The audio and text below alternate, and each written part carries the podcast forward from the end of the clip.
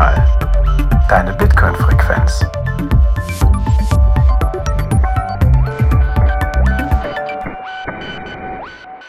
Herzlich willkommen bei Notsignal, deine Bitcoin-Frequenz. Ich bin der Chris und ich habe heute im Netzwerk den lieben Jan Paul. Hi Chris, grüß dich. Guten Hallo Abend. Jan Paul. Guten Abend. Ja, Jan Paul, wir haben heute eine ganz besondere Folge, ne? Wir haben so ein, wir sind im Inception-Mode. Die Folge in der Folge. ja, sehr gut. Genau. Das ist hier die, äh, der, der, wie ist das, erste Traubenebene oder wo sind wir jetzt? Ja, ja, genau. Und zwar haben wir vor, ach, es ist jetzt, glaube ich, auch schon zwei, drei Wochen her, die Ehre und die Chance gehabt, mit Lynn Alden zu sprechen über ihr Buch Broken Money. Und ja, wir würden euch gerne dieses Interview präsentieren. Und zwar treffen wir uns jetzt heute, um euch ein bisschen eine Einführung in dieses Interview zu geben. Äh, warum machen wir das? Also ich glaube, wir machen das äh, zum Oh Gott, ja, gute Frage. Warum machen wir das eigentlich?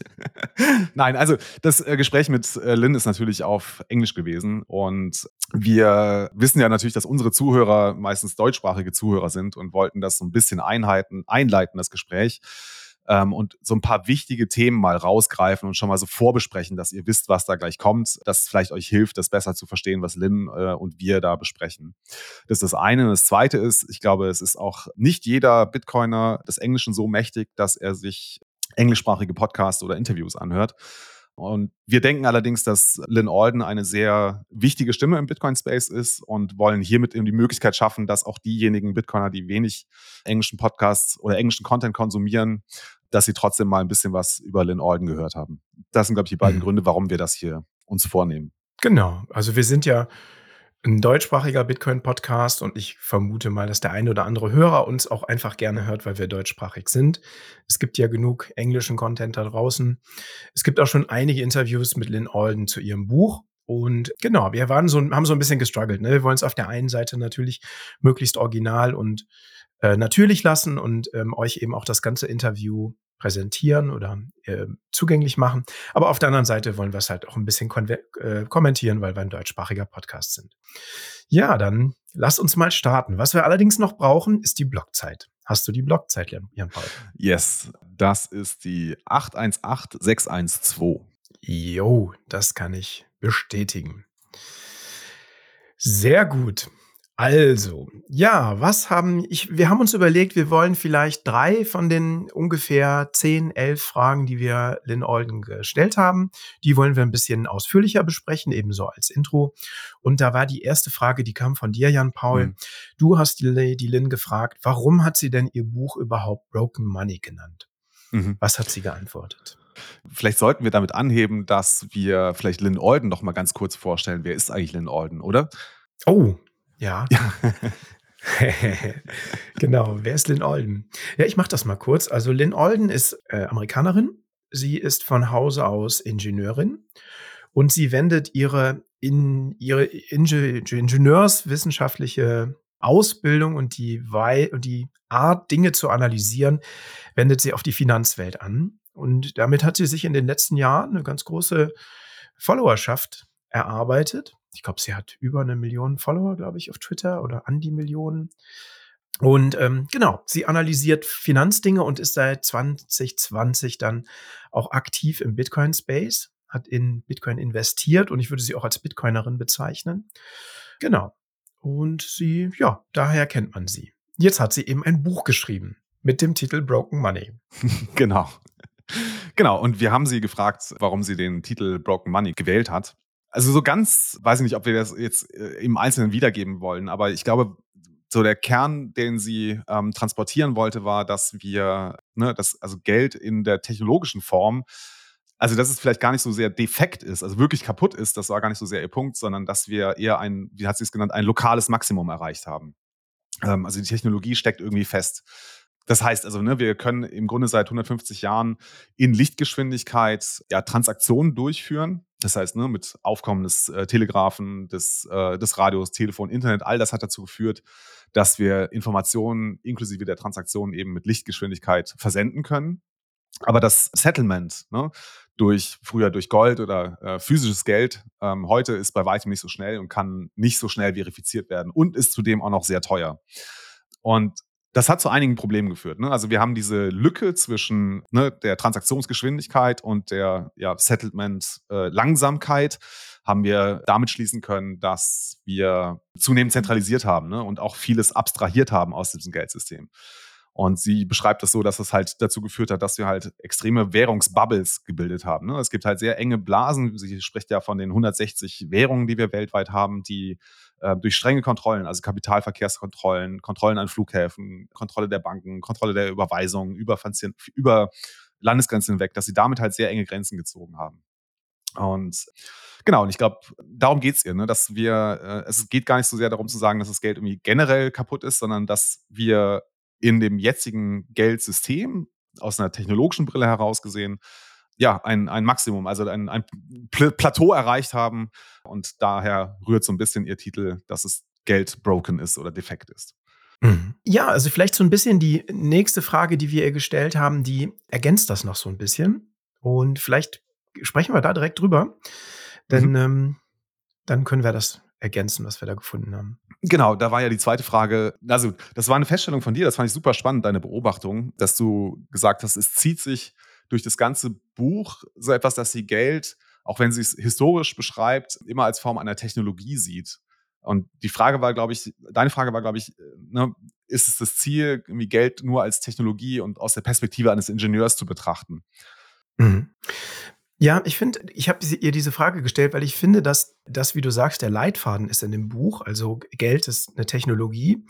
Und ich finde, das macht auch das Buch so ein bisschen einzigartig oder es macht ihr Buch sehr besonders, weil sie es eben das Geld aus einer technologischen Warte betrachtet. Und ich habe sie dann gefragt, ob das auch ihr Ziel war, das genauso zu machen, ähm, eben aus der Perspektive einer Ingenieurin. Und dann hat sie geantwortet, dass sie sagt, ja, also einerseits ist erstmal Geld organisch, also es wächst organisch, es ist zwischen Menschen, es ist was Soziales. Und in der Literatur wird es dann eben häufig aus der politischen Perspektive betrachtet und analysiert. Auch die Geldgeschichte wird eher einer als eine politische Geschichte angesehen. Und es geht dann um die Staatsüberhaupter oder Zentralbanker, die eben bestimmt haben, was Geld ist. Aber ihre äh, Ansicht ist ein bisschen anders. Die, sie sagt eben, Politik beeinflusst die Dinge zwar grundsätzlich zum jeweiligen Zeitpunkt, aber die Technologie, die eigentlich zu dem Zeitpunkt da zur Verfügung liegt, ist eigentlich die Grundlage, auf der bestimmt wird, was und wie Geld funktioniert. Und Technologie ist letztlich das, was unseren Fortschritt vorantreibt. Also die Welt, sie sagt, die Welt bewegt sich in eine bestimmte Bericht, äh, Richtung, weil wir eben Technologien entdecken, wir als Menschen unseren Erfindergeist nutzen, um ja die Menschheit voranzubringen und fundamentale Dinge zu verändern. Mhm. Und dazu gehört eben auch das Geld. Und sie sagt, Geld fällt in diese Schublade und ähm, ja betrachtet eben die das Phänomen Geld aus dieser technologischen Sicht. Mhm. Das fand ich super spannend, dass sie da ganz ausdrücklich gesagt hat, ne, dass Politik, also die Zentralbanker, die Politiker, die großen Könige, dass sie eigentlich nur vorübergehenden und wirklich auch nur lokal begrenzten Einfluss haben auf den großen Gang der Dinge und dass sie es eher so sieht, dass es Technologie ist, die wirklich die Dinge global und nachhaltig in eine bestimmte Richtung ähm, voranbringt. Fand ich war ein echt äh, spannender Punkt. Mhm. Genau, daran können wir, glaube ich, gleich anschließen. Ne? Du hast es am Anfang gesagt, sie hat ja ausdrücklich gesagt, dass es nicht darum geht, das Geld als Technologie zu, zu verstehen, sondern dass Geld etwas Organisches ist. Ne? Und wir haben sie, weil sie da gleich am Anfang ihres Buches eine sogenannte, ja, ich nenne, wie nennt sie es, eine uh, Unified Theory of Money, also eine vereinheitlichte Theorie über das Geld hervorbringt. Genau, da ist die Fragestellung, oder das, das was wir kennen aus der einschlägigen Literatur, ist die Unterscheidung zwischen Warengeld, also Commodity Money, und Kreditgeld oder Credit Money. Ne? Und was sie in dem Buch vorstellt, ist eine ja, Vereinheitlichung dieser beiden Theorien. Vielleicht wollen wir da nochmal kurz drauf gehen. Meinst du, wir kriegen das nochmal rekonstruiert, wie ihr Argument verläuft?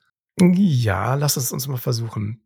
Mhm. Also sie sagt, dass Kredit und Warengeld beides dazu genutzt wurden oder dass es dazu gekommen ist, dass sie, dass man Geld dazu nutzt, um den Tauschhandel zu vermeiden. Also mhm. ich habe frische Eier und möchte ein frisches Brot. Und das kann ich zwar jetzt direkt tauschen, aber wenn jetzt die, dass sich zeitlich nicht so überlappt, dann brauche ich etwas, das ich nutzen kann, um diesen Tauschhandel zu vollziehen. Und sie sagt, daraus hat sich eben das Warengeld herausgebildet. Das widerspricht jetzt erstmal nicht der Theorie, wie wir so aus, wie wir sie so aus Bitcoin-Büchern kennen, ne? diese Warengeldtheorie. Sie sagt mhm. aber, das ist eigentlich von vornherein schon Kreditgeld. Denn es gibt da ein Kassenbuch und das ist das Kassenbuch der Natur sozusagen. Äh, die Natur führt quasi sozusagen ein Buch darüber, über das natürliche Geld, zum Beispiel Gold. Genau, also den, den, Punkt würde ich ganz gerne nochmal äh, klarkriegen, ne? weil ich finde den echt, das, das hat sie sehr gut herausgearbeitet. Weil sie sagt, also Kreditgeld und Warengeld hat denselben Zweck, nämlich den Tauschhandel zu vermeiden. Das, was du eben beschrieben hast, ne? also ich habe ein Brot und du, Chris, hast zwei Eier. Wenn ich jetzt zwei Eier will und du ein Brot willst, sind wir in dem glücklichen Umstand, dass wir das miteinander tauschen können. Aber das ist natürlich, das kennen die meisten Bitcoiner, das müssen wir jetzt nicht nochmal explizieren. Das ist natürlich nicht immer gegeben, dass es diese Koinzidenz der Wünsche gibt. Und jetzt gibt es zwei Möglichkeiten zu, äh, zu beschreiben, wie jetzt Geld ins Spiel gekommen ist. Und das eine ist halt, ne, natürlich kannst du sagen, es hat sich irgendwie natürlicherweise, und das ist das, was wir beobachten und das, was sie auch beschreibt, in ihrem Buch auch sehr schön, dass sich ganz natürlich immer ein Geld herausgebildet hat. Und dass bestimmte Formen, also meistens Gold und Silber, sich auch gegenüber allen anderen Geldformen, seien es jetzt Muscheln oder Reichsteine oder ne, suchst ja aus in der Geldgeschichte, immer durchgesetzt haben. Das ist das eine, das ist Warengeld. Das ist quasi ganz natürlich, das können wir gleichsam historisch betrachten, ähm, sehen wir das immer wieder, dass dieser Prozess sich entwickelt und abzulaufen scheint. Aber es ist nicht zu missachten, dass auch die Kreditgeldtheorie ihren Platz hat, weil das Kreditgeld eigentlich nur darauf setzt, dass wir versuchen, das, das Settlement, den Ausgleich ne, unseres Tauschhandels irgendwie zeitlich zu verschieben. Also sie geht darauf ja immer ein, dass sie sagt, ich gebe dir ein Versprechen. Ne? Also zum Beispiel, du Chris, du hast zwei Eier, die hätte ich ganz gerne, weil ich mir jetzt ein Omelett machen möchte. Ich kann dir gerade aber nichts zurückgeben, aber ich verspreche dir demnächst, wenn du mal irgendwie was brauchst, wenn du ein Brot brauchst, kannst du dich gerne an mich wenden und ich werde es dir, ne, ich werde es dir äh, vergelten. Ne? genau. Und in, in, diesem, in diesem Versprechen, das ich dir gebe, ne, ich werde es dir vergelten, darin entsteht das Kreditgeld quasi als, als Versprechen, äh, die wir untereinander haben. Ja, stimmt. Jetzt macht es mehr Sinn. Ich, ich glaube, du hast hm. es besser auf den Punkt gebracht. Also ich fand den, den Gedanken halt total interessant, dass sie sagt, ne, also diese, das sind ja konkurrierende Geldtheorien. Und mhm. ähm, dass sie sagt in diesem Buch, ich vereine das jetzt, weil eigentlich ist es auch ein Kassenbuch, nur es ist das Kassenbuch der Natur. Mhm. Und das ist ein ganz schön verlässliches Kassenbuch. Zumindest bis jetzt lange gewesen, ne? bis wir Fiat-Geld hatten. Genau, also das hat mich auch ehrlich gesagt überrascht. Ne? Also weil wir natürlich als Bitcoiner sind wir mit dem Thema eines Ledgers natürlich sehr vertraut und ähm, ne, wir wissen, dass quasi ne, also häufig Ledger geführt würden, also äh, Konten geführt wurden, um halt Geldgeschäfte abzuwickeln.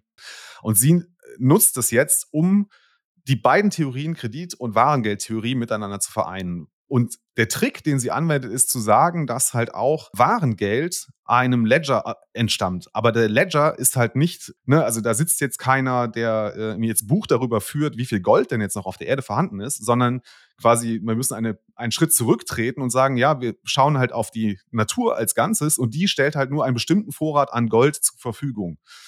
Genau, insofern ist das quasi der, der, der Ledger, den wir haben es wird natürlich auch ein bisschen komplexer, wenn man dann ne, sich betrachtet, ja, wir haben natürlich dieses Stock-to-Flow bei Gold, Gold ne? es ist eine bestimmte Menge, ist bereits gefördert und in Umlauf und es kommt immer so irgendwie zwischen 1,5 und 2 Prozent pro Jahr an neuem Gold dazu. Genau, aber sie sagt halt, dass, also, dass man die Warengeldtheorie auch als eine Ledger-Geldtheorie verstehen kann und verweist, das fand ich super spannend, das habe ich dann auch nochmal nachgeguckt, auf, auf Wences Cesaris. Wences Cesaris mhm. ist ein sehr interessanter Typ. Ich weiß gar nicht, ob die Firma noch gibt. Er hat früher mal Chapo gemacht. Er ist ein Argentinier, der sehr, sehr früh oder sehr jung zu äh, Geld gekommen ist, weil er, ich weiß nicht, ein sehr guter Entrepreneur war und äh, der sich auch recht früh schon Bitcoin zugewandt hat. Und der hält bereits irgendwie in den frühen Jahren von Bitcoin, so 2011, 12, 13, hält er bereits Vorträge über Bitcoin und auch er verwendet diese Theorie, dass es sich äh, bei Geld um einen Ledger handelt. Das ist quasi die, die, die Form des Geldes. Mhm. Ja, spannend. Fand ich auch eine, also in, in dem Interview, aber auch in dem Buch eine hervorhebenswerte Theorie. Ja, zusätzlich haben wir Sie noch eine ganze Menge anderer Fragen gefragt. Die wollen wir jetzt nicht alle die Antworten wollen wir nicht alle repetieren, aber vielleicht können wir ganz kurz einen Überblick geben. Wir haben über Fiat-Währungen gesprochen und ob Mhm. die Tatsache, dass wir 160 Fiat-Währungen haben, ob das eigentlich nicht eine Anomalie ist. Darüber haben wir gesprochen. Mhm. Wir haben darüber gesprochen, dass irgendwann die Technologie das Warengeld outperformt hat, wie du eben dargestellt hast. Ne? Dadurch, dass wir mit Lichtgeschwindigkeit kommunizieren können, war einfach Gold und Silber irgendwann zu langsam und man brauchte Papiergeld, Kreditgeld oder Geld, das man eben auf äh, nicht gedeckten Konten hin und her schiebt. Und jetzt ist die Frage, ob die Technologie wiederum das Fiat-Geld outperformt. Und dann sind wir danach zu Bitcoin gekommen. Ne? Mhm. und haben über Bitcoin gesprochen. Das ist vielleicht was, da könnten wir noch mal ein bisschen genauer drauf eingehen. Wir haben Sie gefragt, was sind die Herausforderungen, die Bitcoin jetzt als neue Technologie hat und welche Herausforderungen gibt es, also welche technischen Herausforderungen gibt es und welche Mhm. über die Technologie hinausgehenden Herausforderungen haben wir noch? Mhm. Ja, was hat sie geantwortet? Willst du? Ja, also ich glaube, sie hat das, finde ich, sehr analytisch einfach wiedergegeben. Ne? Also ja, sie sagt, Bitcoin funktioniert und natürlich ist die Frage, funktioniert es gut genug? Und die Frage, also was heißt denn gut genug zu sein? Da müssen wir einfach zugestehen, dass Bitcoin als Protokoll ähm, natürlich Bugs haben kann.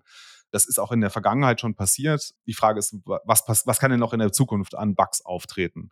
Wie wollen wir jetzt weiter damit umgehen? Ne? Es gibt ja den, also ich würde ich würde es noch nicht mal als Streit bezeichnen, sondern es ist einfach so eine ja, fortlaufende Diskussion.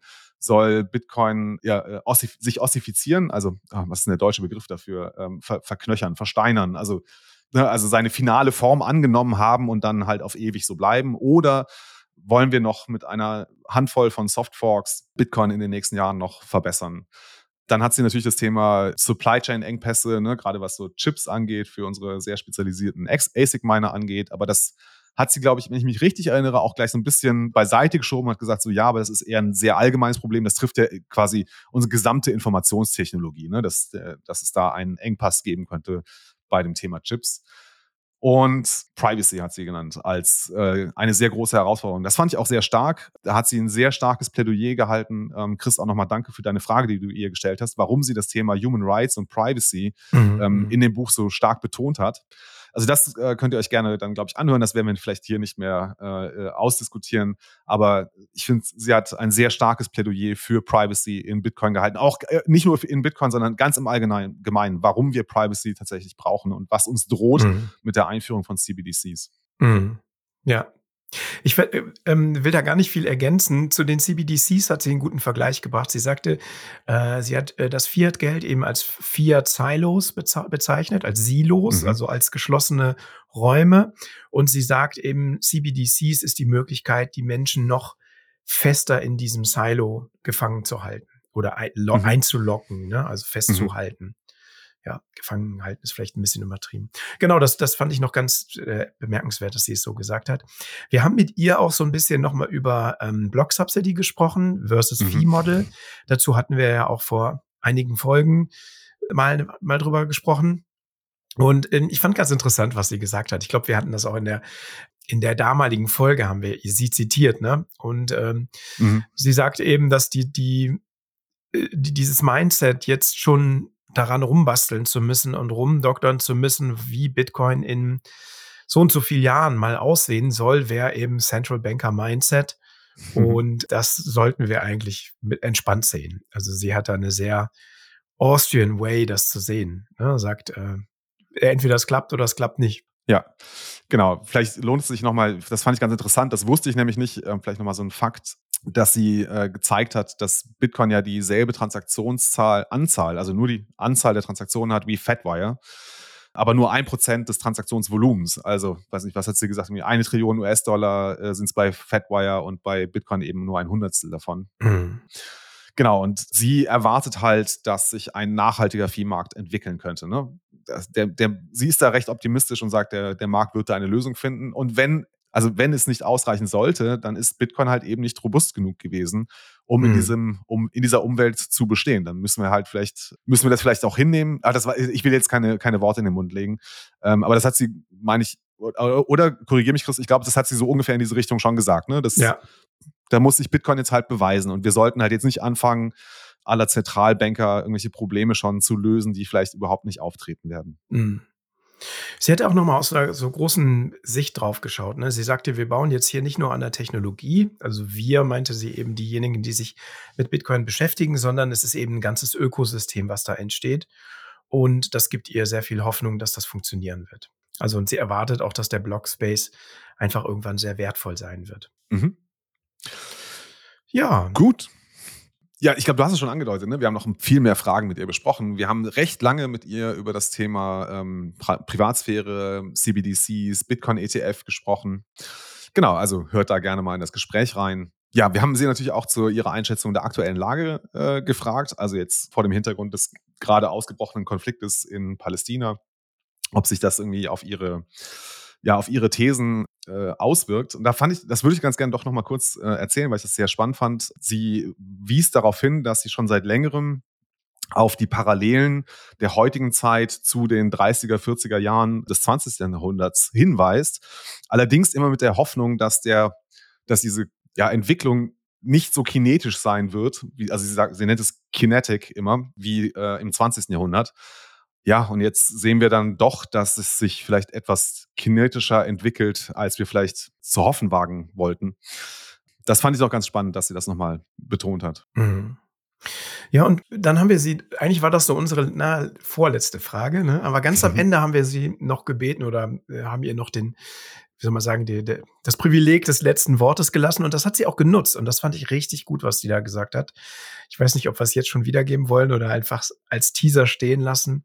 Aber ja. sie wirbt, vielleicht ganz kurz zusammenfassend, sie wirbt in diesen Zeiten, die ja wirklich gefährlich sind. Ne? Also wir haben Inflation, wir haben äh, wirklich kinetische Kriege, wir haben äh, Kriegshandlungen in verschiedenen Teilen der Welt und sie wirbt sehr inständig dafür, dass man doch versucht, ja, ne, die Perspektive mal zu wechseln und sich nicht mhm. auf ein Gruppendenken so festzulegen. Mhm. Ja. Das fand ich sehr gut. Genau, also das hat mich auch sehr beeindruckt, was sie da gesagt hat und hat dazu geführt, dass ich versuchen möchte, mir das mehr zu Herzen zu nehmen, ähm, was sie, ja, wie sie es ausgedrückt hat. Aber das könnt ihr, liebe Zuhörer, euch dann gleich in der äh, Aufzeichnung des Gespräches anhören. Genau. Ja, dann bleibt uns eigentlich nichts, als euch ganz viel Freude bei dem Interview mit Lynn Alden zu wünschen. Und mhm. lasst uns gerne einen Kommentar da. Lasst uns wissen, was ihr darüber denkt. Kommt in unsere Telegram-Gruppe. Und wie ihr wisst, wir sind ein Value for Value Podcast. Schickt uns doch gerne einen Boost und hört den Podcast mit einem Value for Value Player.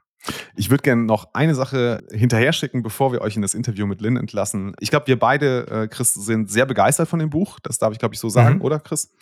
Ja wir also empfehlen das jedem. Das ist ein wirklich, wirklich gutes Buch. Ähm, nicht nur über Bitcoin, sondern halt auch über Geld an sich, über die Geldgeschichte. Sehr detailliert, sehr umfangreich, sehr kenntnisreich, mit wirklich Verweis auf sehr, sehr viele Quellen. Ähm, es ist in meinen Augen ein unglaublich äh, tiefer Schatz, den sie mhm. da äh, gehoben hat. Also wenn ihr des Englischen mächtig seid, dann äh, kauft euch auf jeden Fall dieses Buch und lest es. Die äh, Hörbuchversion ist auch gerade erschienen, diese Woche, äh, gelesen von Guy Swan. Und wir wissen, dass eine deutsche Übersetzung in Arbeit ist. Ne? Aprico Media hat es jetzt mittlerweile auch aus, äh, angekündigt. Wir haben sie auch im Interview mhm. schon mal mhm. gefragt. Und da hat sie ähm, verraten, dass wahrscheinlich die deutsche Übersetzung eine der ersten sein wird, die rauskommen wird. Ja, sehr cool. Mhm. Freue ich mich drauf. Gut, dann viel Spaß mit Lynn Alden. Welcome to Node Signal, your Bitcoin frequency. Today in English. You will find out why in a second. I found two nodes on our network today. My friend Jan Paul. Hey, Jan Paul. Hi, Chris. And we are very honored to have found another very wonderful node on the network, Lyn Alden. Hey, Lyn. Happy to be here. Thanks for having me. Cool. Thanks that you accepted our invitation. Yeah. Before we start, Lyn, um, do you have the block time? So the block height is 814091. Yes, I can confirm that. You too, Jan Paul? Nope, I don't have my block time. yeah, but I guess it's right. Two can confirm All the block height, so it's good. Yeah. All right. The Node Signal podcast is a value for value podcast. If our content adds value to you, feel free to give us back some value and send us a lightning tip via our website, nodesignal.space. or listen to the podcast via a Podcast 2.0 player to stream sats or send us a boost while listening. We share the revenue from each episode with our guests. But now back to the show. Today we talk to Lyn Alden about her new book, Broken Money. I'm sure that everyone listening knows exactly who we have the honor to speaking to. However, if anyone doesn't know yet, Lyn, what should listeners know about you? Uh, so my background is a blend of engineering and finance, specifically electrical engineering, but then I went into engineering management and running the finances of an engineering facility. These days, I focus on applying systems uh, engineering analysis to financial markets, so the structure of monetary systems specifically. And uh, I, I'm the author of Broken Money. I write at lynalden.com. I'm on the board of directors for Swan Bitcoin. I work with Ego Death Capital to do Bitcoin focused venture uh, work. Uh, and so, both from an investing standpoint and a research and analysis and educational standpoint, I do a lot of work on the, in the Bitcoin space as well as the the broader macro space. All right. Thank you. The first question that we have is kind of a meta question because uh, you wrote a book titled Broken Money. So it's apparently a book about money. But the first chapter or first part in your book is the question what is money so why is that the first question that needs to be answered in a book about money why did you uh, take that approach because i think if we're if we're exploring why money is broken or if we're making the argument that money is broken and explaining why it helps to define what is money what what what problems is money trying to solve? Because it's hard to argue that something is deficient or broken if we can't even articulate what it's supposed to be doing or what it's ideally supposed to be doing or why people use money in the first place. Why why does this keep reemerging around the world in different ways? Money's a, a good that just kind of naturally keeps emerging over and over again. People use it to solve specific problems, to make trade easier to do, and it's a type of signaling mechanism. And overall, it's it's in order to explore what makes a good money or why money's broken, it helps have a foundation. And I also try to look at multiple schools of thought on money and kind of reconcile them because what I try to do with my work in general, and this book, uh, specifically, is speak to a wide audience. So not necessarily just speaking to people that already agree with everything I say. It's it's basically going out to different camps out there and understanding how to speak their language so that I can then give them my thoughts because it's hard to to share someone something with someone if you're not even fully aware of their argument or what they might do. So what I kind of do in the book is I say, okay, here's like multiple ways of looking at it. Here's how I look at it, or here's how I reconcile certain ideas. So the book takes a very kind of high level view to start off with. It says, what is money? And then we go kind of in the history of how money developed, how banking developed, why and it specifically focuses on the technology lens of money um, so how did how did ever changing technologies change how we use money and uh, what money we use in the first place and so just having a theoretical foundation helps with those practical analyses mm-hmm. Thank you, Lyn. That leads me to my um, next question. When I read the book, I couldn't get one perspective that you supposedly followed out of my head. You describe money in its historical and current form as a technology. From my point of view, this perspective is what makes broken money so unique. Was it your goal to look at money as a technology and thus redescribe it from an engineer's perspective? So I think it is somewhat organic. I mean, people approach things in ways that kind of make sense with their mental model. Maybe maybe my engineering background predisposes me to that, but I feel like there's a, a lot of literature that explores money from the political realm. So especially monetary history, they say, okay, here were major points in history where, you know, this this you know this political leader did this, or this central bank leader did this, and and this was the outcome. It's very kind of social and politically focused. Whereas my view is that politics and things like that change things like, temporarily and locally, but technology is what drives things forward globally and permanently. You know, it's it's like why does the whole world kind of move in a general direction? It's largely because technology has changed something so foundational that older ways of doing things become untenable or the incentive structures just no longer reinforce themselves and it's a new world now. And you know, you can kind of think of like if you're if you're talking about a country, for example, and you want to improve people's quality of lives, one way is to have better politics, but another way is to invent something so useful that it just permanently improves everybody's lives and then even spreads globally and improves their lives too. So, for example, the people who discovered electricity and invented electrification and the light bulb and refrigeration and running water and basic medicines and basic like surgery techniques and anesthesia, these had such tremendous impact uh, on people's lives in the global sense. And money kind of falls into that bucket as well. There are certain things that we take for granted, like the printing press or paper or the telegraph or, of course, Bitcoin.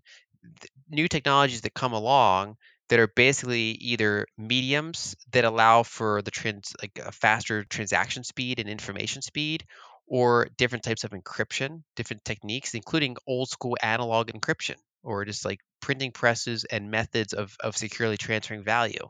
And these things are a, a very underexplored area of, of money. It sounds a little bit like when I look at your title, you say it's broken money. So is the technology broken? So the, my question basically is, why did you go for that title? And maybe you can share with us, had, did you have any other titles in your mind while writing? And why did you finally choose broken money? So one of the themes I explore in the book a lot is that money is like a ledger and different you know over as we use different ledgers there's different controllers of those ledgers. So one of the initial working titles was uh, money a story of ledgers and who controls them but that just didn't really have the punch to it. And so it was the, the title came later after the book was mostly fully formed. I felt like broken money had a had a more direct impact to it.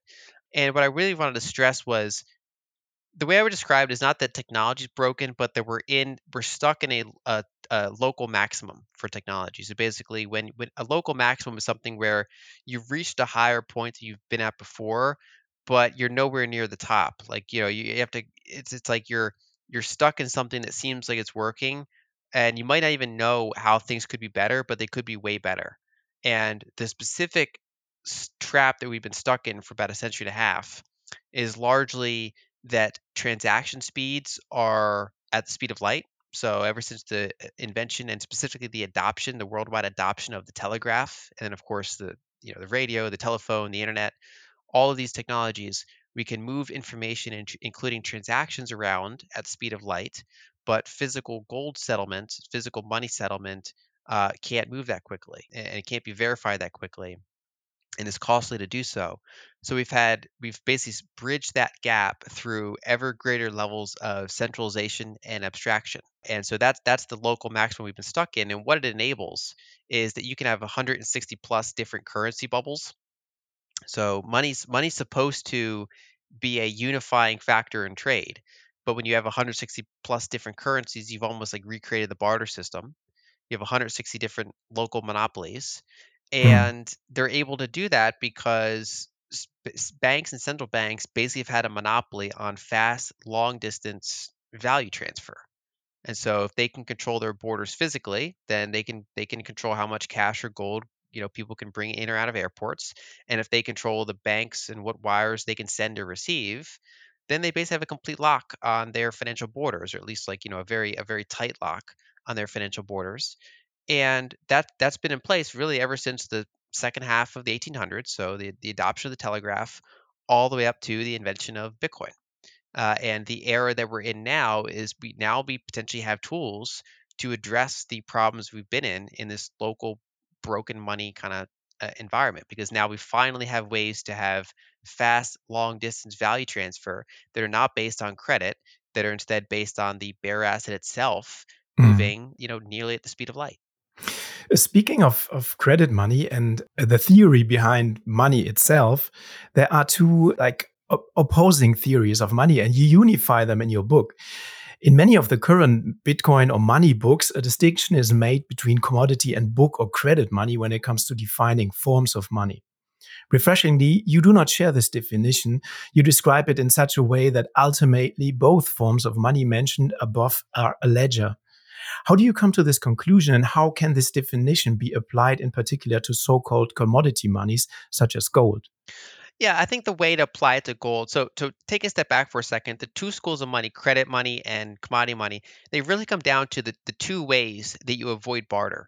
Either, you know, if you have if you have a double coincidence of wants, so you know, you need extra spears and you know, like you need more spears but I have extra furs, and I need more furs but I have extra spears, we can then do a trade, but that's a very specific combination, and there's more ways that trade can fail.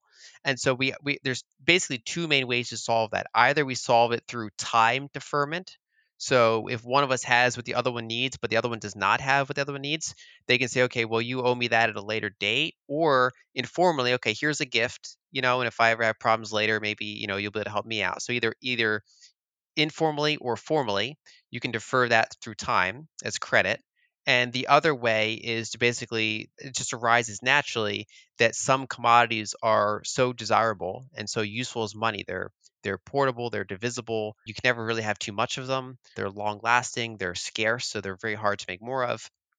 They they naturally have these monetary aspects and they can be used as one side of most transactions. They're the most saleable good. They're the good that, you know, when you don't know what you really want, you can always just take more of that good, right? So I, I never have too many dollars or gold coins, for example, but I can have too many pieces of furniture, right? There's there's there's too many chairs. I don't need any more chairs, but I'll never turn down an extra, you know, dollar or gold coin or Bitcoin, for example. There's certain goods like that. And so those are kind of the two ways to to to you know make trade easier to do.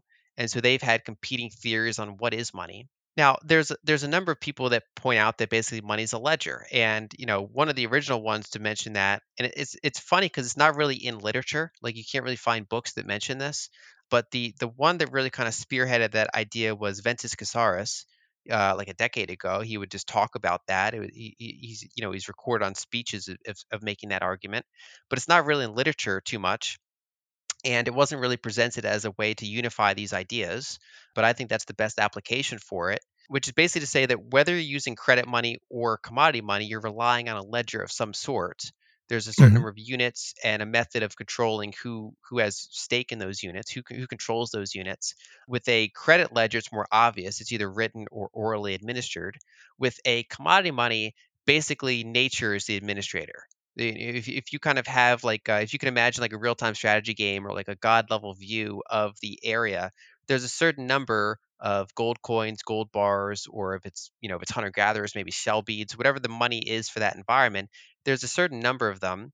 There's a certain kind of process for how they can be made more of and they're exchanged through physical possession and so if you were omniscient and you could kind of see all them moving around, it's essentially a ledger. It's just that no no one participant in that system can see the whole ledger, even though that ledger is still basically there. It's just being governed by nature. And so historically nature's been the more reliable ledger, right? So we you know we can't we can't cheat gold as easily as we can cheat credit monies but basically these the and these are the two types of ledgers we rely on either either other humans controlling them or falling back to nature when humans uh, let us down mm-hmm.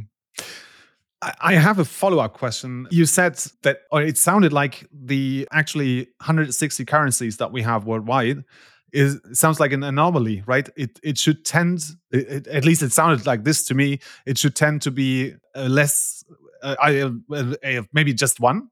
Is it is that the the the optimum for money to be just one money for everyone? One would be ideal if a money had no shortcomings. Uh, historically it's usually been two or more because no money has been perfectly able to meet all things. So for example the reason that bimetallic or even trimetallic mm-hmm. standards were common was because you'd have gold which is in most cases the best money but it's not divisible enough for you know like the middle class the working class uh, like one small like the tiniest gold coin you can realistically make is worth more than many small or medium sized transactions. It's worth more than many days of labor for example.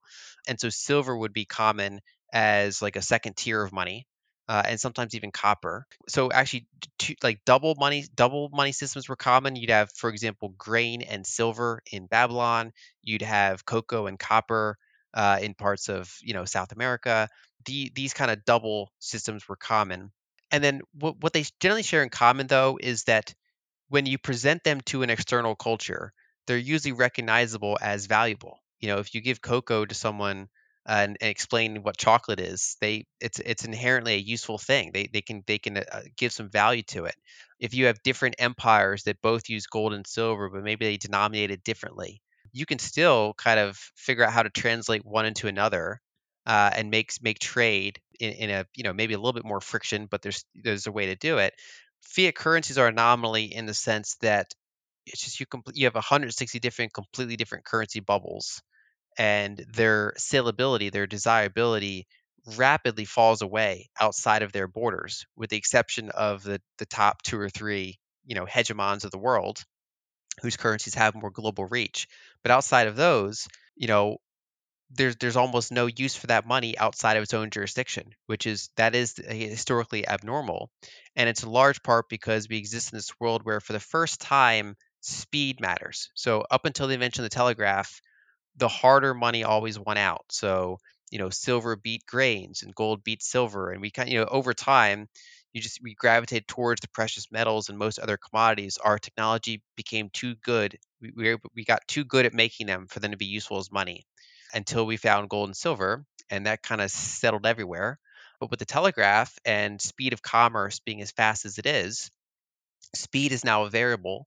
And so the dollar has been able to kind of defeat gold in terms of market cap and just overall network effect, salability, usefulness. And that's large part because although the dollar is not as scarce as gold, it still has a reasonable supply growth rate compared to many other things and then it can be moved around quickly and efficiently. And so that's that's what the world's been based on. But of course, it's it's very imperfect. I mean, it's you know the the fact that it does inflate a lot more quickly than gold is a problem. The fact that it's centralized is a problem, and then the fact that other countries replicate the same model, in but theirs is far worse. So you can be stuck in you know any number of these other jurisdictions where you have like 25% annual money supply growth and you're just constantly getting diluted, both your savings and your wages. And it's hard for you to get external monies, at least until recently. And and that's that's in large part why money's broken. It's an anomaly. Mm. Mm. I have a follow up question to that. So you you very nicely showed that uh, commodity commodity money has been outperformed by technology, by information technology, technology in particular. Do you think that fiat money, as it is now, is being outperformed by technology again? Is it repeating itself in the other direction? I think we're in the early stage of, of watching that happen it took a long it took a while for fiat currencies to kind of you know especially with government force kind of outcompete gold.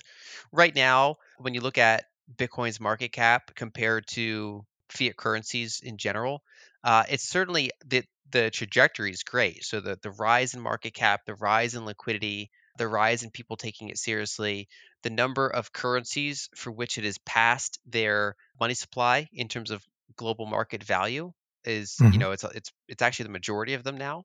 In terms of global saleability like if i bring an egyptian pound with me to you know countries around the world versus if i bring a bitcoin with me which one will be easier to you know get off my hands at, at some reasonable market value?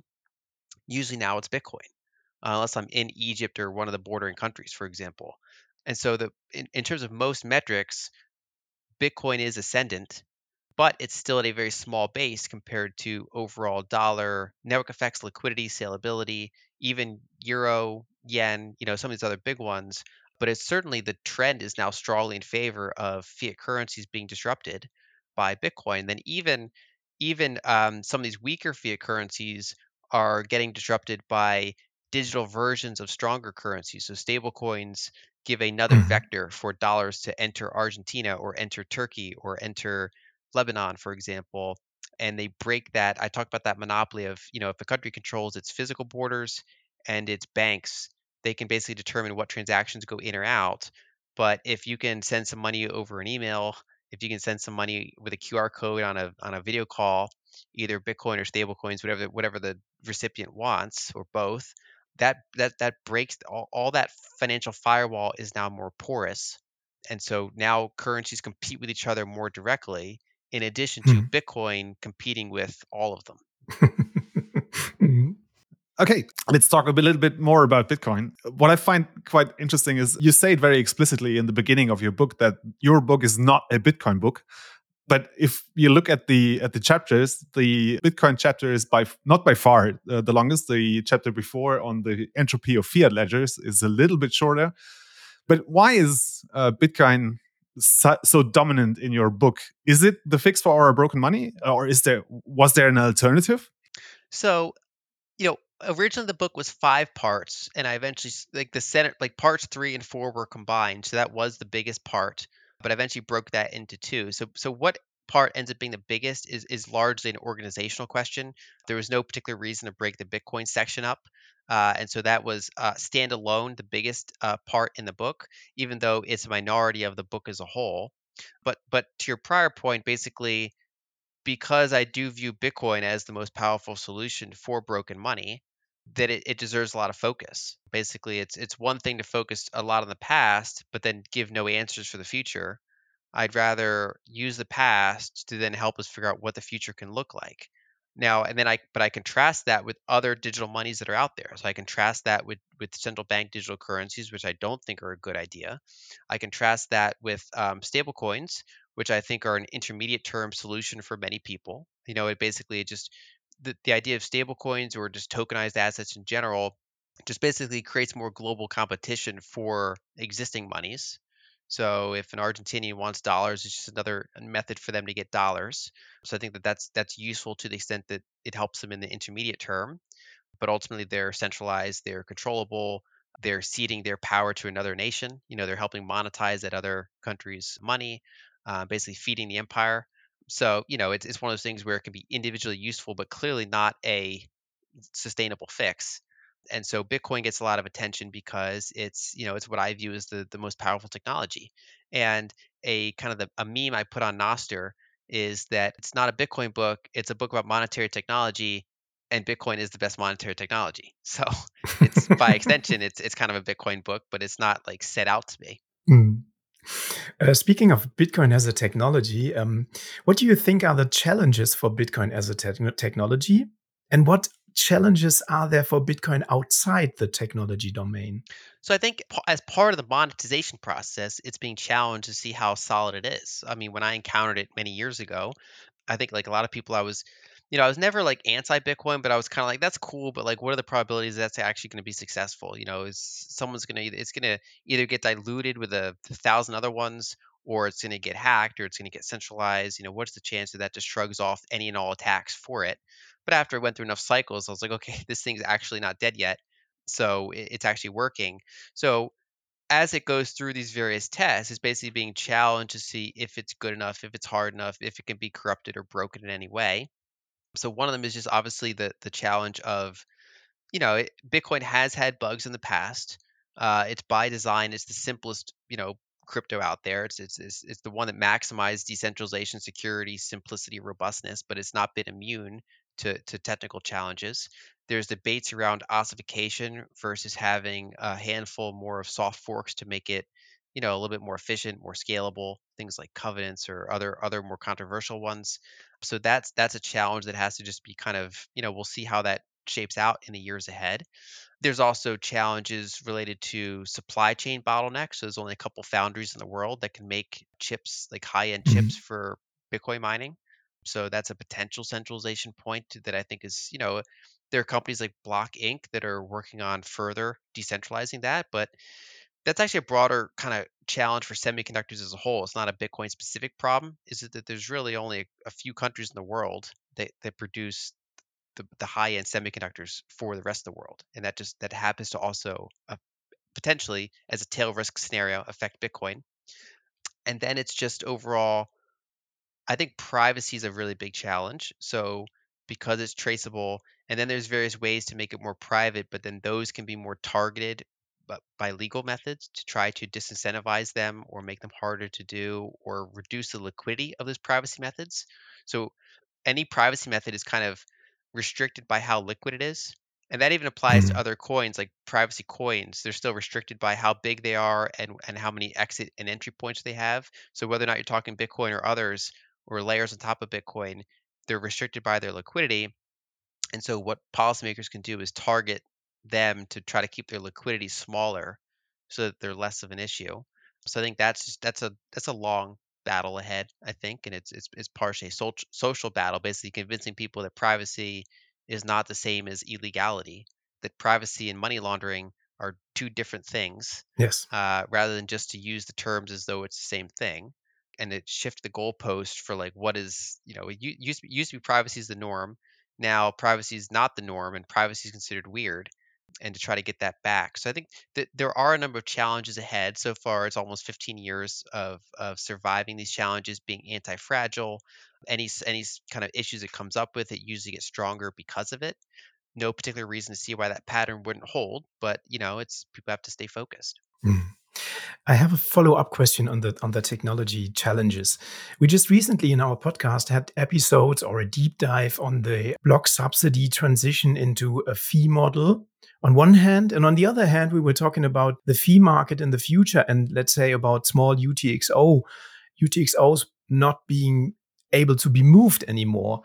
So there seems to be a corridor in be, where in between where uh, Bitcoin moves safely. How do you see that? Are there challenges and and or is this just is this just hysterical? Well, so I think there are challenges. I, I think they're often used in overblown ways. So people think that they can model what Bitcoin's going to look like 20 years from now and Mhm. suggest we have to do like emergency fixes right now, and we have to we have to tinker with it. That's like a central banking mindset of like, okay, we have to keep to keep tinkering the system. The, I mean, the way that I look at it is that right now, Bitcoin does about as many transactions per year as Fedwire. So the Federal Reserve's like central clearing. But Fedwire does, and this is not a typo, it does one quadrillion dollars worth of gross settlement volume per year, which is about 100 times as much as Bitcoin. Uh, and so Bitcoin has got like 1% of Fedwire. And we don't know what fees are going to look like if Bitcoin is 10% as big as Fedwire, or half as big as Fedwire, or as big as Fedwire, you know, or twice as big as Fedwire. You know, it's it's hard to as this thing if it continues to grow, it's hard to say what fees will look like. In general, if that's the direction we go, I think that the base layer would primarily be used for settlement type of transactions, and Mhm. higher levels would be used for more transactional types, including non-custodial and custodial different types of ecosystems that are out there. And then that that's part of the ongoing ossification versus soft fork debate, which is if you know if fees are high and the base layer is restrained, that means only a small percentage of the world can be you know using the base layer, Yeah. uh, basically rich people. On the other hand, if you try to tinker too much with it and and sacrifice decentralization, uh, you kind of break the whole model for why Bitcoin's valuable in the first place. I think that the market's going to sort this out pretty well. I think that there's maybe small, low risk things that can that can be done to make it a little bit more scalable in the base layer.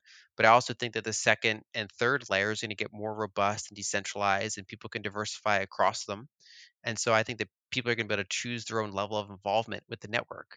And I think that the the fee concerns are overblown in the sense that so far, you know, when we had like a big fee spike and then SegWit came, that that was basically a block size increase, and then we've also had uh, increased batching from exchanges, uh, which are using block space more efficiently. We've also seen a a drop in the use of of you know like using arbitrary code like opcodes to move other things. Mhm. People used to pay a lot of fees for that.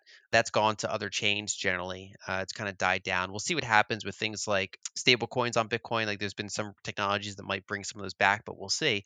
But basically, going forward, if the network gets another 5x or 10x more use to it, there's not really any more offsets to be done without another soft fork. So we would expect more sustained fee pressure to eventually come to the network, which I think would be a good thing and a healthy thing up to a point. and whenever fees get too high, it naturally drives more incentive for people to offload onto other networks. So maybe, for example, side chains that are not historically used get used more if if fees are high for two years in a row, for example.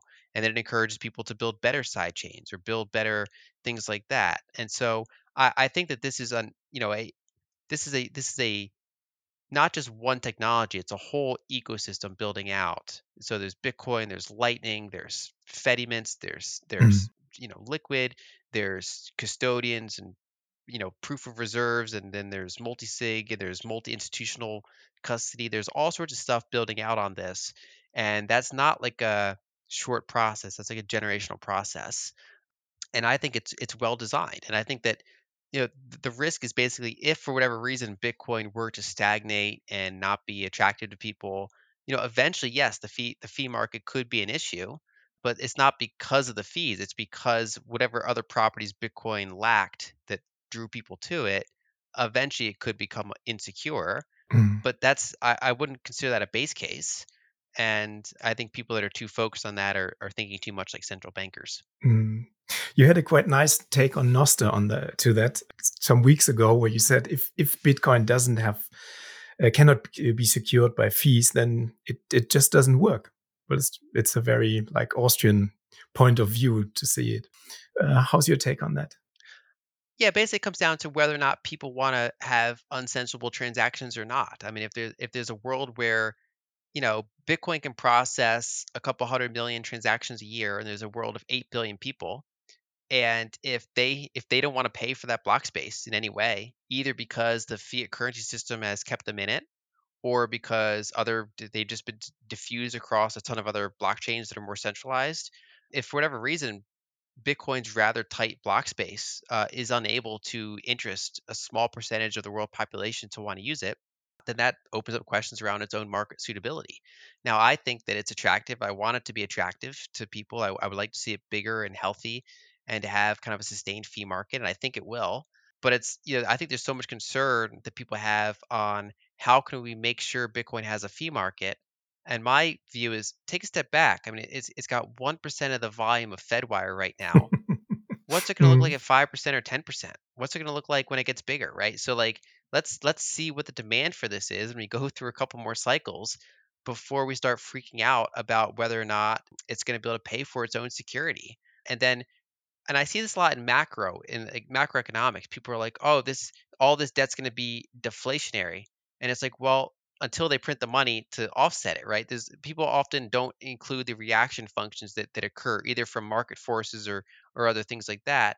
And so, if for whatever reason Bitcoin fees get low for a long period of time, and then someone uses that to capture the network, what would the response be? You know, would that be like another test of the network? like when China banned Bitcoin mining, when multiple multiple entities tried to change the block size, when Mt. Gox was hacked, you know, had, had all those issues.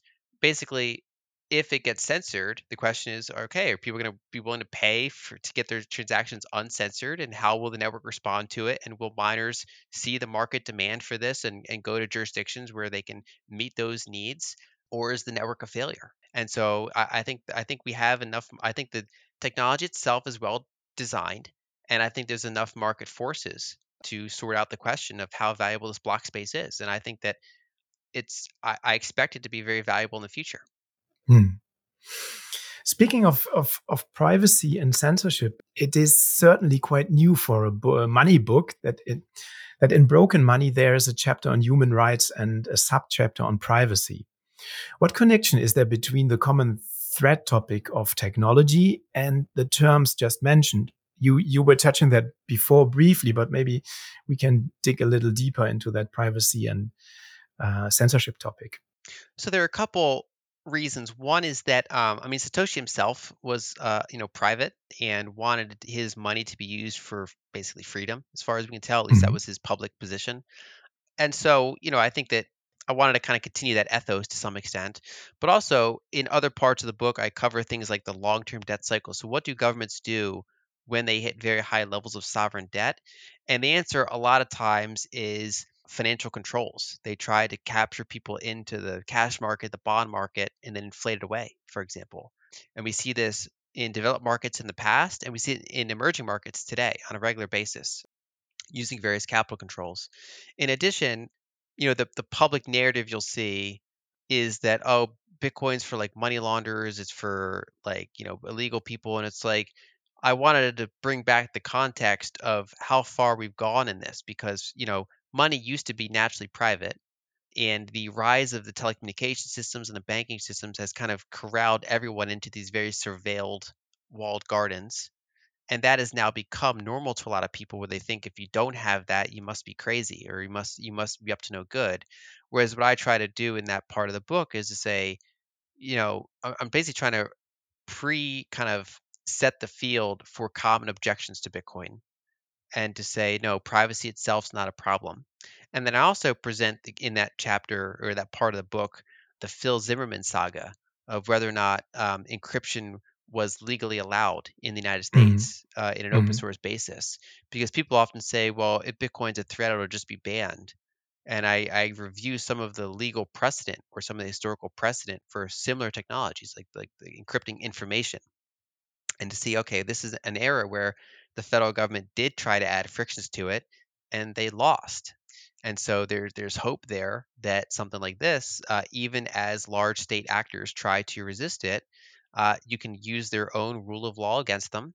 You can, if you have public opinion on your side through things like making the case for why privacy is normal and good, then you can push back against these attacks. And so I, I think that Bitcoin and especially the private side of Bitcoin will be challenged in the future. I don't think that many states are bothered by people having all their Bitcoin in an ETF, for example, or a big re- regulated Mm. custodian, because they're like, okay, it's it's in a walled garden, we know where it is, you know, we can control that. What they don't really like is private Bitcoin, self-custodial Bitcoin, uh, and that's where I think they're going to have their attacks. And so, if I'm writing a book about the usefulness of Bitcoin, or the probability that Bitcoin will be successful or the ethics of whether or not it should be successful, I feel like a book would be very incomplete without having that section on privacy, on human rights, on um, just the overall self autonomy that I think people should have in choosing their own money. And, you know, people often fear is a stronger emotion for a lot of people than opportunity, right? So when they, you know, they can get caught up of the headline like you know this terrorist organization had some non-zero amount of crypto fund funding therefore we got to shut this whole industry down kind of vibe is like you know they, they just think of their own safety. And it's like well any any powerful technology can be used by good people or bad people. Luckily there are more good people in the world than bad people. And so you know i there, there were articles back in the 1980s when pagers you know were were like a, a uprising technology. And there were people literally saying you know drug drug traffickers are using these pagers to signal to each other and avoid cops like how can Mhm. we restrict access to this technology? And of course now it's like a trivial level of technology for us. And when the internet came out they're like oh like bad people are going to use this. Like how can we how can we make sure only the right people can access the internet? And but there's this there's some things like the internet or money that good people bad people use. And this is something where i think that we have to make sure that the overton window does not shift in a direction where privacy is considered the same thing as as being bad that that there can be privacy for good reasons and there can be kind of self-sovereign money for good reasons and one thing that i really help try to push that in the book is that you know i'm not necessarily just talking to americans or germans i'm saying okay t- take a global view imagine you're in one of the ha- you know half you know billions of people in the world about half the world's population that lives in what is outright classified as either authoritarian or semi-authoritarian and what would you do in that situation? Would you want this self sovereign money to exist or not? So don't just think of the best case scenario, you know, like if, if you're in a country, you like the country, you feel safe in your country. That's not like the tar- that's not the biggest audience that I'm going for there. It's saying, okay, what could that country become in the future? What has it been in the past? And what are other countries like today? And that's Mm. that's the ones you want this technology to avoid. Is that the reason why you say that CBDCs are not a good idea? You said it very briefly a few minutes back. Maybe can you explain what's your take or your stand on CBDCs? So, in general, the financial sector has become more and more surveilled over time. Uh, and cash is the last area of privacy, and they already have quite a bit of restrictions on it. I mean, go go and buy, go go go and withdraw a very large amount of cash and see uh, what the frictions are like, or try to deposit a very large amount of cash. Or I remember looking up I think even if you buy if you buy so in, in the United States if you buy above a certain amount of gold, you get you basically get KYC'd. I, I read that Germany changed their laws back in 2020 where they they lowered the threshold. It's like anything basically over like an ounce of Yeah. gold and you get you get like KYC'd. And that's I don't think that's a sign of a healthy market. And CBDCs, what they try to do is close the last gap there. So cash and these small things are kind of the the last vestiges of privacy. And I don't think that they should be closed. And I think I can see why governments want to close them, but I think people should be educated on the downsides of having those closed.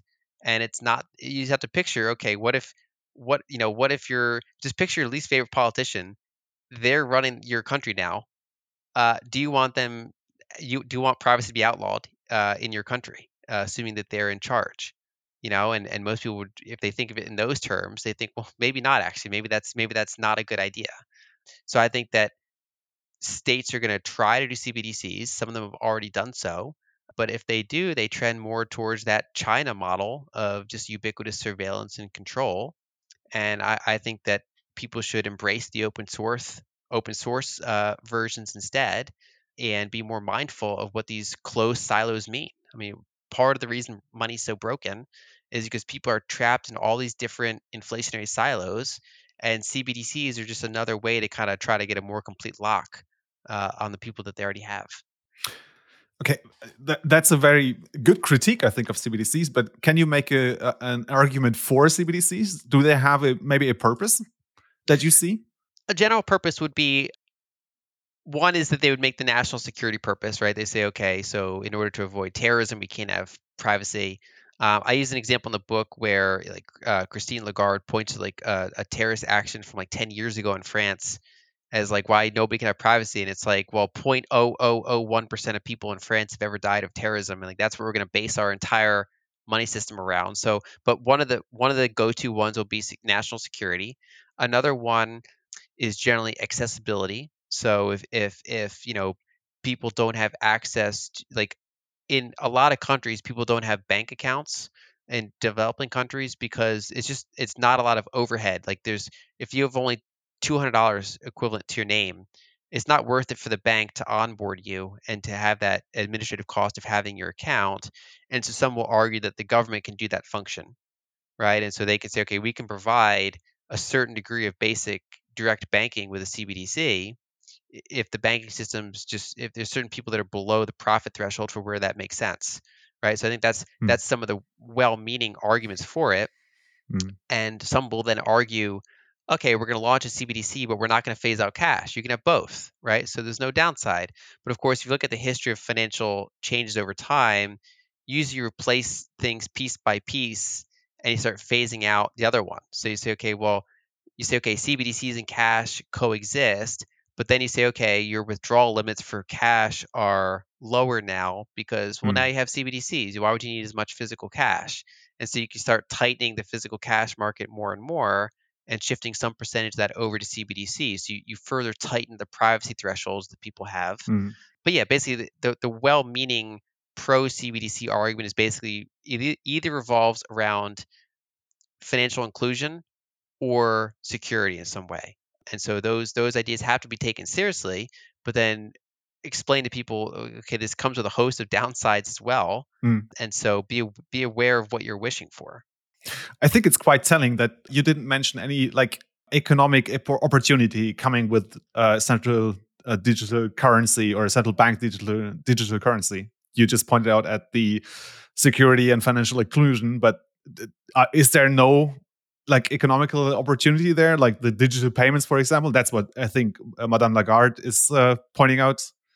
I would kind of include that as a subset of the financial inclusion argument because mm, okay. you could argue that if if more people that are not included in those get brought into those, that they can get brought into economic activity that they would otherwise be uh, not included with. Now, in Europe, that's less of an issue than like you know most Europeans have access to various types of digital payments and things like that.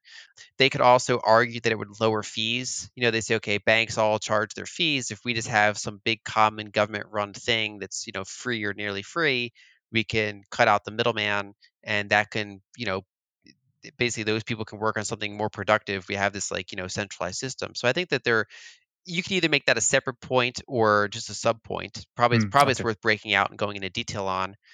And i think a trend that i look at in the book is that for the past century and a half almost all efficiency improvements in money have come at the cost of greater centralization. And with greater centralization comes corruption and other problems. And so those arguments for CBDCs, if that they make it more inclusive, more secure, more efficient, more economic activity, you have to go back to history and say, well, but by further centralizing it, you're putting all your eggs in one basket, and then you don't know how that how that basket could be used against you. So there's a there's a cost to that, and so that's why I think that what's powerful about Bitcoin is it's the first way to potentially make finance more efficient without centralization. It, it's the first kind of monetary technology that kind of breaks that prior trend, which is, I think, why it's so powerful. Chris, you have another question before I go on? I had so many questions now. You're good. You're good. okay. Okay. All right. Okay. So let's look at the current landscape. I think the ETF, the Bitcoin ETF, you mentioned it briefly, is in, on everyone's mind. What's your take on the Bitcoin ETF? Is it good for Bitcoin, do you think? I think it's inevitable. And so, like, basically, if if Bitcoin goes in, increasing levels of monetization, then eventually these big pools of capital are going to come. Either central banks are going to put out their balance sheet, sovereign wealth funds are going to put it in their holdings, or entities like BlackRock are going to wrap it in ETF and pull it into the into the established financial system. So this, to some extent, if to the extent that Bitcoin's successful, these these points of where are always going to happen. Two, I do think it's good for Bitcoin, even though it's not necessarily good for the people that use those ETFs, which is a, a difference. And so what I mean by that is, you know, when Bitcoin had thousands of dollars worth of trading volume per day, you couldn't just throw in a million dollars into it without moving the price. Like you, you just it was a very small market. And then when it had millions of dollars of trading volume, you couldn't just throw in a billion dollars and, and, and buy a lot of Bitcoin when it, now that it has billions of dollars of trading volume, it's still possible for large market participants to move the price, as we've seen in these this past couple cycles. You know, a couple a couple sketchy exchanges can can you know really influence the, the market, and so the the bigger, more widely held, and more liquid it is, the the better that is for the network as a whole. Basically, the less volatile it becomes, the more you can enter and exit it without moving the price which is that's a key definition of money. Basically, the the idea that money is the most saleable good is a very Austrian point of view, and and in that sense, saleability is is closely associated with liquidity. So, can you buy or sell large amounts of it without really meeting moving the price? And so, what I think these ETFs are going to do is just they're just another layer of liquidity coming in. There there are pools of capital in the U.S. and elsewhere that are in kind of taxable account, like tax of retirement accounts or pension mm-hmm. funds or things like that that's kind of locked in there and it's a way for them to access bitcoin and participate in bitcoin price and but then it adds liquidity to the network and it adds awareness to the network and developer activity to the network and so then it allows people even in other countries you know their bitcoin holdings go up uh, their network liquidity goes up their awareness of bitcoin goes up and i think that's a good thing now, you know, I, I think that there there are reasonable concerns around BlackRock's like centralization, like how much of the network will they end up buying.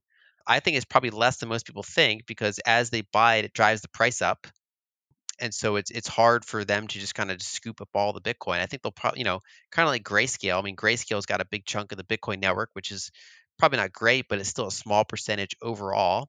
I, I we'll see how that goes. But basically, I think it's it's overall a net good but more importantly, it's a it's a inevitability that that if mm. Bitcoin is going to reach certain levels of monetization, there are going to be large existing pools of capital. They're going to go into it uh, in their own form. And you know, if someone's like you know 70 and has an account somewhere, it can be reasonable to buy that ETF. But for most people, I would recommend you know buy it, self custody it, and and use it kind of the the way it was intended, like in the wild. Mm. Yeah, Willy Woo has a quite uh, interesting contrarian take on that. Um, he said Bitcoin lost its virginity in when was it 2019 when the future market started, a futures market started, and by by that point of time, the financialization or Wall Street Wall Street yeah became relevant relevant for Bitcoin, and you could you can now short I don't know uh, Bitcoin with I don't know how many million bitcoins. What is your take on that? Is is this a, a challenge or a danger for Bitcoin? This this Wall Streetization? I don't know how you would call it. I think it's a challenge, but it's again one of those inevitable ones. And so, mm. a reason that, that gold ultimately failed as money, it's still useful savings, but a key reason why it failed as money is that it had no useful ability to shrug off paper markets. The the slow speed of it. I even in the book I, I cover um, I look at the 1875 book by Jevons, Money and the Mechanism of Exchange. And they're talking about how like paper instruments and now the telegraph are so efficient. Money's moving around all the time, but no, almost no gold ever changes hands. It's like so inefficient to actually pull it out, verify it, kind of custody it, all the expense that comes with that. And so the problem was that you had this this empire of claims built on top of a pretty small base of gold. It was leveraged mm-hmm, like mm-hmm. 20 to 1. And so when it blows up, everybody wants to keep the claims and they just revalue the claims in gold. And so instead of those claims collapsing back down towards gold, people just redefine what money is. And so gold was just it was it was inefficient enough that this this fiat system could build around it and people just for its convenience stuck with the fiat system and gold got relegated to like a smaller niche savings asset and but there are two aspects of a money that help it shrug off paper markets. One is speed of withdrawal. So the easier it is to self custody and the easier it is to verify and withdraw the less of a Mhm. reason to ever ever risk it with paper markets. You either want to hold it yourself or you want it in in very kind of high confidence full reserve environments. Uh, you don't want it to be rehypothecated. Uh, and number two the absolute scarcity of it so gold you know it's it still had like a you know 2% annual supply growth roughly so that allows kind of the paper part to keep going for decades at a time whereas bitcoin has zero terminal uh, supply growth and so the combination of being easy to easy to self custody, easy to pull out. Basically, I think that paper markets will be attempted to build on it, but the the frequency with which those markets get wrecked is a lot quicker. Whereas, whereas with gold, it takes decades to get wrecked. Mhm. Whereas with Bitcoin, it takes years to get wrecked. And we, we saw that it's not just Wall Street, it was also FTX. I mean, they had paper Bitcoin. They had what was it Yeah. like 1.8 billion dollars worth of, of Bitcoin that they they the customers thought they had by the end that wasn't really there. Uh, and that that's an example. And so I think that that will be tried. That will eventually slow down certain cycles. That's why this is Mhm. a cyclical asset. Players that do that beyond a small amount will get wrecked and that that whole wreck cycle is just compressed compared to Yes. to gold by probably about an order of magnitude. Mhm. All right, Lyn, before we let you go, I'll have to ask. Uh, I mean, let me set the scene. So we have a new conflict. We knew there was a unresolved conflict in the Near East between Israel and Palestine, but I didn't have a full scale conflict like a war on my bingo card for 2023. So we now we have two, I think, global not global wars, but uh, globally important wars uh, ongoing. So Israel, Palestine, and Ukraine, Russia the West is not formally involved. Like it's not a NATO case, so it's not a NATO conflict, but still very engaged. So, what's your assessment of the global political landscape? I mean, you are quite regularly in Egypt, so I I assume you're somewhat close to the newest conflict uh, there. So, what do you think has changed now, and how does it affect your uh, financial thesis? Maybe. Yeah, I go to Egypt every year, and my husband's still there at the moment because he's working on our property. Um, so he'll he'll be back in like a month. And it's it's funny. I when I was there just like a month ago, I saw uh, the Egyptian military planning their big 50th anniversary of the Yom Kippur War, the the you know October 6th, 1973. And it didn't occur to me that that there might be people that use that date to uh, you know Mhm. basically attack, uh, which is Yeah. basically what they did. They they shifted it a couple hours later to to take advantage of strategic hours. But basically, it's the 50th anniversary of Yom Kippur War, Mm. which is uh, so it's like something we probably should have had more on our radar, uh, especially me. But you know, it is what it is.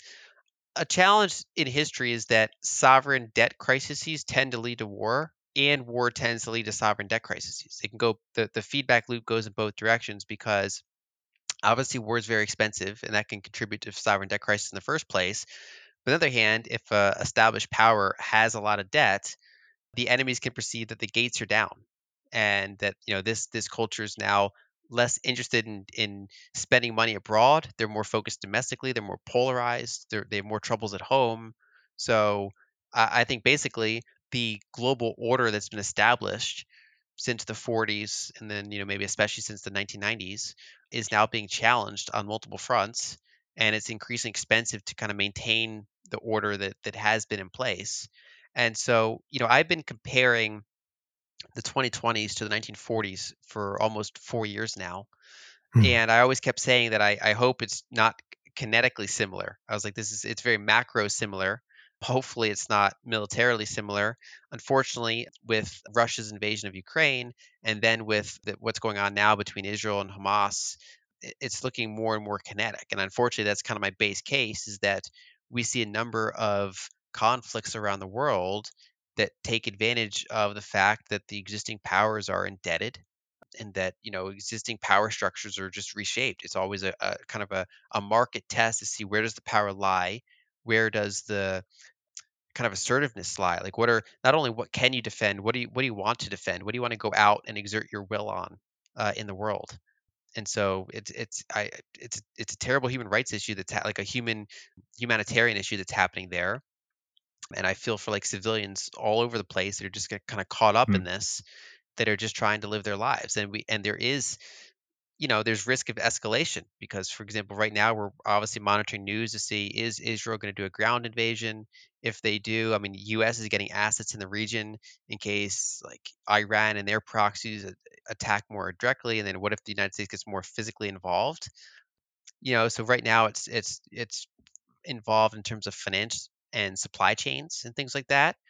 But I think that unfortunately, sovereign debt crises and you know, recapitalizations and monetary transitions tend to be very messy. And I think that we're we're we're likely in the early signs of that playing out over a, a multi-year period. Hmm. Yeah, I hope. Yeah, we, we can only hope.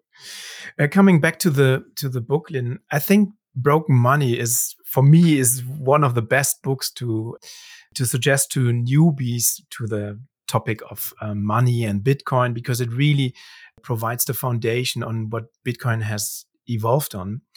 And uh, I have one question: When German translation? Uh, we're actually working on that. Nice. So we, we do have a German one in the pipeline. Translations usually take six to twelve months. I mean, it's it's not a quick process. It's a long are- book. Yeah. Yeah, we are actively working on a German translation, uh, multiple other European translations, uh, and some other markets as well. I would expect that the German one would be one of the earlier ones that, that comes out, at least at, at this stage from what I see so far. Mm. Yeah, we will highly recommend it in the podcast. We will we recommend it anyways, the English version, but once the German is there, we will Thank you. recommend it. Yes. So also, I just wanted to say thank you, uh, Lyn, for the book. I really enjoyed reading it. I highly recommend it. So everyone should go and buy Lyn's book. Yeah, then thank you so much for taking the time to coming to a Nodesignal. We might see each other on uh, Madeira next year because Jan, Great. Paul, and I are going to, Great. and uh, Looking forward to it. we're looking very much forward to that. Is there anything else that you would like to say to our audience? I think that's, I mean, eh, you know, these are crazy times. Uh, I think it's important to, you know, just be open minded, reach out to, you know, we all kind of exist in our little like online tribes now. We all kind of uh, have our echo chambers. And I think this is, it's more important than ever to reach out, understand other people, help other people understand you. Because as we talked about, these these kind of financial crises and transitions can be they're they're dangerous times. You know, a lot can hmm. change. S- Social structures can change. You know, military actions and maps can change. It can be very dangerous, and hysteria feeds on that, and and you know that can that can make it harder for Bitcoiners too. I mean, if if if financial if they focus so heavily on capital controls, for example, and it's all about the war narrative or it's all about the inflation narrative, then Bitcoiners can be blamed for things that they were just trying to fix in the first place. You know, it's just like so. I, think basically it's important to just kind of try to try to do your best to go across kind of group lines and just kind of you know understand what other people are thinking and help them understand you. Yeah, thank you so much. This is a very, very important advice. Um, I think, especially in Bitcoin, we sometimes tend towards being very ideolo- ideological. Uh, speaking of yeah, Bitcoin maximalism, which I like a lot, and I would, Yeah, would, would call myself a Bitcoin maxi as well. But it's very, very important to to stay open minded and uh, to see the things as they are, and not in a yeah ideological way. I think any group has warriors and diplomats, and both are important. And uh, I think Bitcoin's the same way. There's people that are like hardline, and they they help kind of like maintain certain things, and then there's other people that try to say, okay, here's I see what you're thinking. Here's how. Let's have a discussion around that, and kind of maybe help bring Bitcoin to, to audiences that might have otherwise been turned off by it. I think there's a role for both, but I think that basically, even just outside of Bitcoin, just this is a challenging time, and I think it's important to have empathy. Hmm. Yeah, nothing more to say. That that's that's the best the best words to close this session. Lyn, thank you so much uh, to our listeners. If you want to provide a little value or give value back, then um, feel free to send us some sats. Yeah, Jan Paul, focus on the signal not on the noise. bye bye. Thank you. Bye bye. Focus on the signal, not on the noise.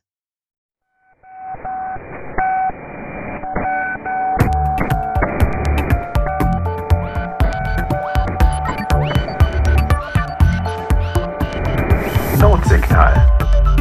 Focus on the signal, not on the noise.